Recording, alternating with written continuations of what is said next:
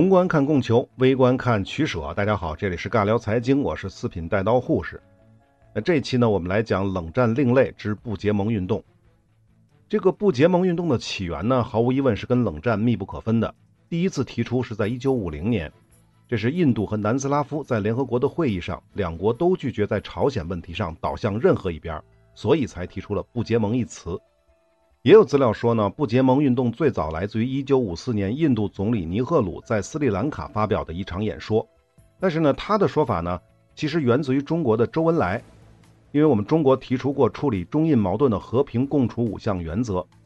那五项原则分别是：第一，相互尊重主权和领土完整；第二，互不侵犯；第三，互不干涉内政；第四，平等互利；第五，和平共处。当时的尼赫鲁就提出，应该将和平共处五项原则作为不结盟运动的基础。不过呢，还有更早的版本，还是来自于尼赫鲁，说他在1947年印度独立之前就提出过亚非团结和不结盟运动的思想。那么哪个是最早呢？其实不重要了，因为更关键的是万隆会议，也被称为第一次亚非会议。那为什么叫亚非会议呢？我们之前讲过，二战之前全世界一共就六十多个国家，其中亚洲十一个，非洲只有四个。而二战之后呢，亚非为主的殖民地纷纷独立，新成立的国家如雨后春笋一般。这些国家几乎都面临同一个问题：亲美还是亲苏？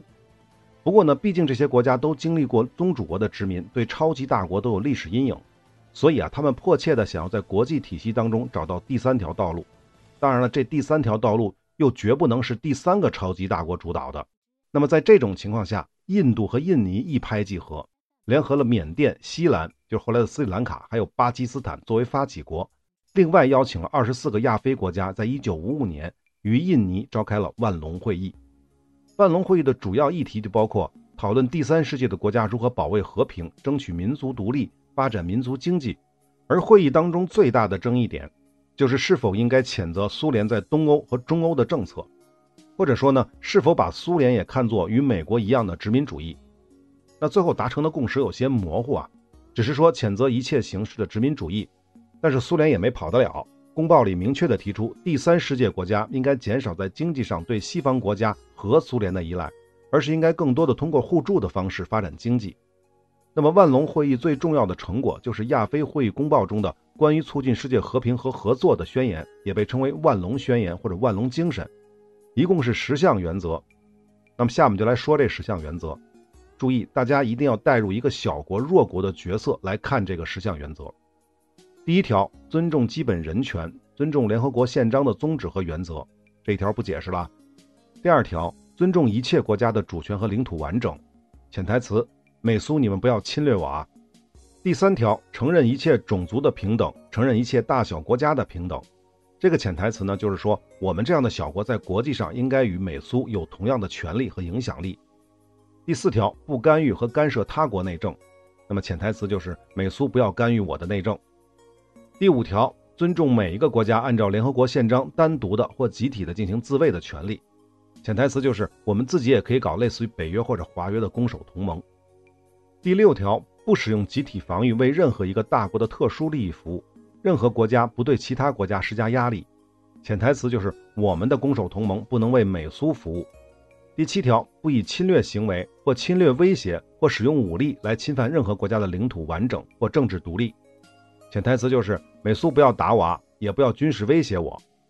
第八条，按照联合国宪章，通过如谈判、调停、仲裁或者司法解决等和平方式，以及有关方面自己选择的任何其他和平方法来解决一切国际争端。这个潜台词就是，如果美国打我，我们可以通过联合国找苏联帮忙，反之亦然。第九条，促进相互的利益和合作。最后一条，尊重正义和国际义务。那么最后两条其实都是废话啊。好，以上就是万隆精神了，或者叫万隆宣言。大家从这里面看到了什么？我的感觉啊，话说的虽然都挺好的，场面人说的场面话，但问题是没有啥实际用处啊。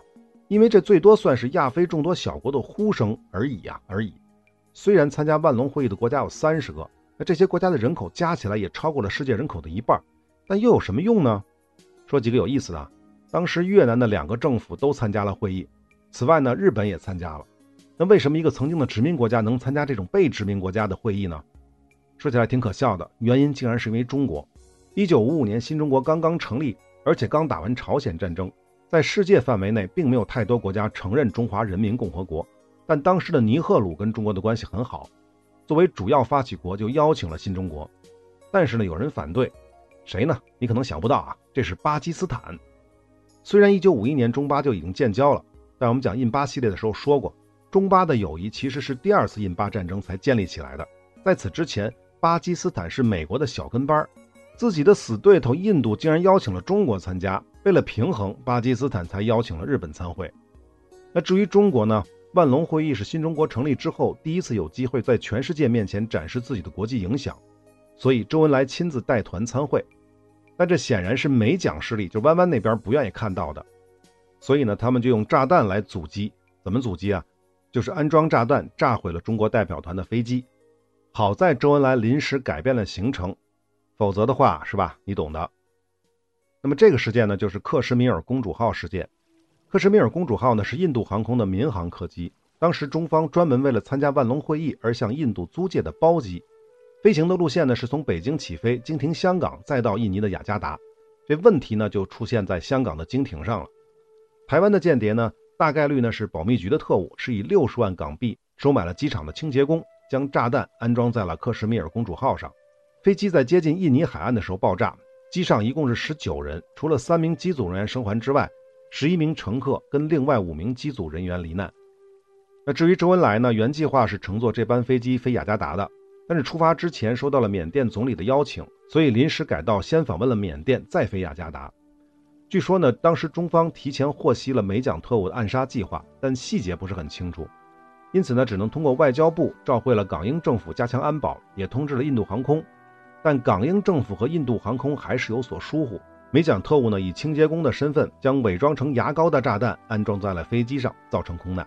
这个事件呢，造成了中方八人遇难，其中包括新华社香港分社的社长，另外还有北越代表团一人和另外两名记者。这两名记者分别来自奥地利和波兰，其他呢就是机组人员。据说呢，新华社香港分社的社长在登机之前是知道台湾特务要进行恐袭的。事件发生之后，港英政府进行了调查，但是没有抓到实施作案的台湾特工。迫于中方的强大压力，最后只能全力捣毁了台湾保密局的十几个情报点，在香港的，并且宣布克什米尔公主号事件为恐袭事件，保留永久追究的权利。那么至于另一个受害方印度航空呢，则放弃了经济索赔和刑事诉讼。呃，至于是为什么呢？不得而知。我想啊，无非就是老蒋私下给了好处，或者呢是迫于美国的压力。为什么这件事儿说这么细呢？就是要告诉大家，台湾的间谍不仅在大陆，在海外也多次进行过恐怖主义行为，这方面他们是洗不干净的。那回过头来说，中国啊，在万隆会议上是有相当的收获的。要知道，新中国刚刚打完朝鲜战争，而且是跟联合国军打的，再加上西方媒体的渲染，那么在第三世界，尤其是亚洲的名声呢，当时不是很好。甚至呢，被一些国家理解为亚洲的新殖民主义。但通过会议，新中国表达了求同存异的外交方针，在一定程度上打消了很多国家的敌意，这为新中国回到世界舞台，尤其是后来重返联合国，都奠定了坚实的基础。而万隆会议从整体上来看是不结盟运动的基础，亚非国家因此加强了合作，尤其是南南合作也是由此而来的。万隆会议之后，原计划是在十年以后，也就是一九六五年召开第二次亚非会议，但是呢，恰逢东道主阿尔及利亚政局动荡而搁浅，就是阿尔及利亚发生了军事政变。再之后呢，因为冷战等多方面的原因，一直拖到二十一世纪，由南非的总统姆贝基和印度总统梅加瓦蒂联合牵头，在二零零五年万隆会议五十周年之际，才举办了第二次亚非会议，一般呢也被称为二零零五年亚非首脑会议。虽然参与国家的数量过百，但时过境迁，这次会议的意义就远不能跟第一次相提并论了。那我们接着说不结盟运动啊，接下来是一九五六年，印度的尼赫鲁、埃及的纳赛尔和南斯拉夫的铁托在南斯拉夫举行会议，三个都想走中间路线的国家领袖共同宣言，反对美苏阵营分裂世界的行为。原话是：和平不能通过分离来实现。而是通过渴望全球性的集体安全和扩大自由，以及结束一个国家对另一个国家的统治来实现。说的挺好啊，这个是不得不承认的。那么，一九六一年联合国大会上，这老三位领袖加上印尼的总统苏加诺，还有加纳的总统，在纽约正式讨论建立美苏之外的第三股政治势力。不过呢，既然他们反对美苏阵营分裂世界，所以这股新政治势力就不能是攻守同盟的安全条约性质的组织。那么唯一的选择就是不结盟。一九六一年的九月，铁托发起由南斯拉夫、埃及、印度、印尼和阿富汗五国举行了第一次不结盟运动首脑会议，这是在贝尔格莱德啊，共有二十五个国家的首脑参与，并最终通过了不结盟国家的国家和政府首脑宣言。宣言当中呢，坚决反对任何形式的殖民主义、帝国主义和新殖民主义，要求签订国际性的裁军条约，消除经济的不平衡。废除国际贸易中心的不等价交换。另外，宣言还明确表态支持阿尔及利亚、安哥拉、突尼斯、古巴等国的民族解放运动，以及争取中华人民共和国在联合国的席位。看到了吧？这就是中国参加万隆会议的成果。那么，第二次不结盟运动首脑会议是在1964年埃及开罗举行的。这个时候的成员国已经增加到了47个，大部分都是亚非新独立的国家。此次聚焦的是巴以冲突和印巴冲突。第三次会议是一九七零年在赞比亚首都卢萨卡举行的。这次会议发表的宣言更为强烈的抨击了美苏的冷战给世界带来的不安，尤其是两个超级大国粗暴干涉别国内政，甚至采用武力颠覆别国政府等等。原话是：超级大国之间的恐怖军事没有给世界和其他地区带来和平和安全。第四次会议是一九七三年阿尔及利亚首都阿尔及尔，这年呢正赶上石油危机。那么会议的焦点就是经济。另外要说的是，此前不结盟运动当中的一些穷国，在这个时间点上，一九七三年已经因为石油发了大财，成为不结盟国家当中的富国了。再有啊，所谓的不结盟只是安全领域上的不结盟，实际上很多国家都是有明显的倾向性的。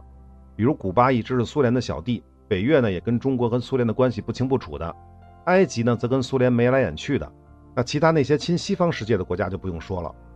因此，不结盟运动的分歧早已萌生，所以到了第六次会议，也就是1979年在古巴举行的时候，不结盟成员国之间的矛盾逐渐激化，中东、东南亚的国家逐渐倒向了美国，同样跟中国和埃及不清不楚的朝鲜也加入了不结盟运动，而创始国印度在此时跟苏联正度蜜月呢，另外一个创始国埃及在第四次中东战争之后呢倒向了美国，所以这次会议上。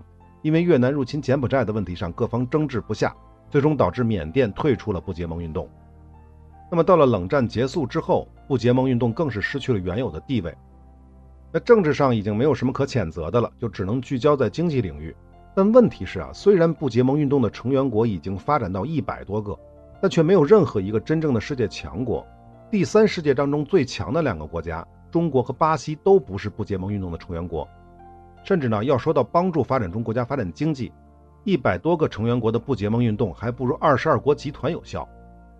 这二十二国集团呢，就是九七年亚洲金融风暴之后，于一九九八年建立的，意在推动国际金融领域交流的国际组织，其中包括了当时世界最强的、经济上最强的十个国家当中的九个，分别是美、日、德、英、法、意、中、巴西、加拿大，只少了一个，第十名西班牙。此外呢，还有像韩国、俄罗斯之类的强国，这些国家也都不是不结盟国家。当然，二十二国集团当中也有不结盟的，比如印度、印尼、马来西亚、南非和泰国。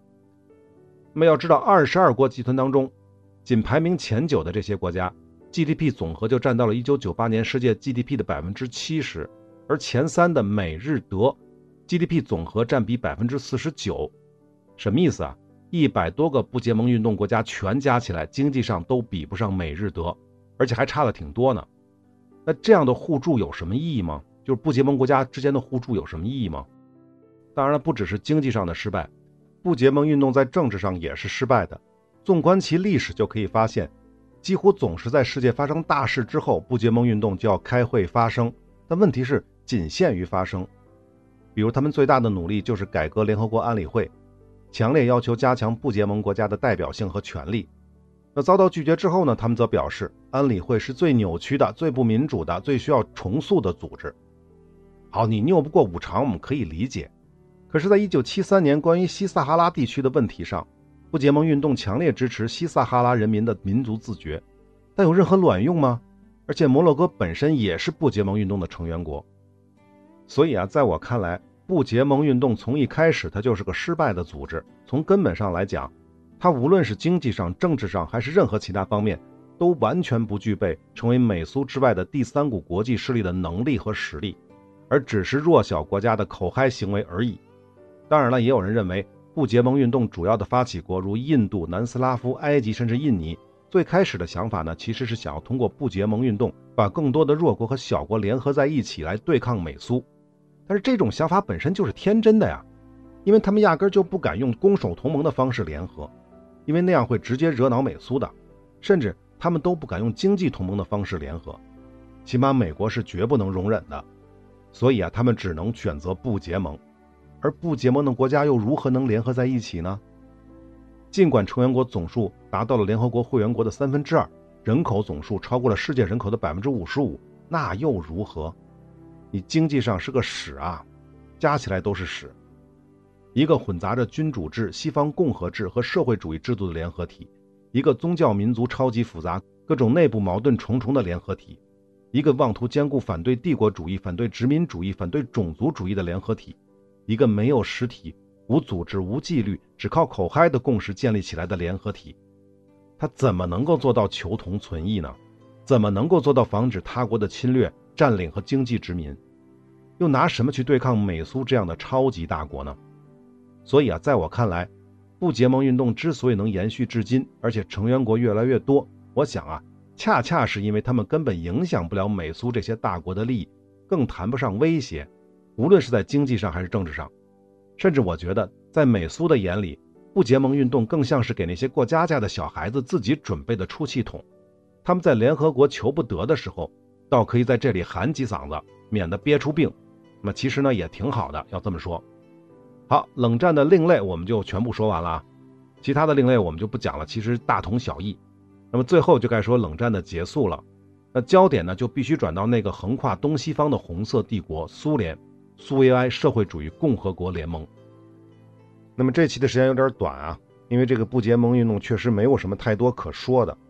那从下期开始呢，我们讲赫鲁晓夫，讲勃列日涅夫，讲戈尔巴乔夫，最后呢还要总结苏联为什么会输掉冷战。这几期的时长都没有问题啊，相信大家都会满意的。我们下期再见。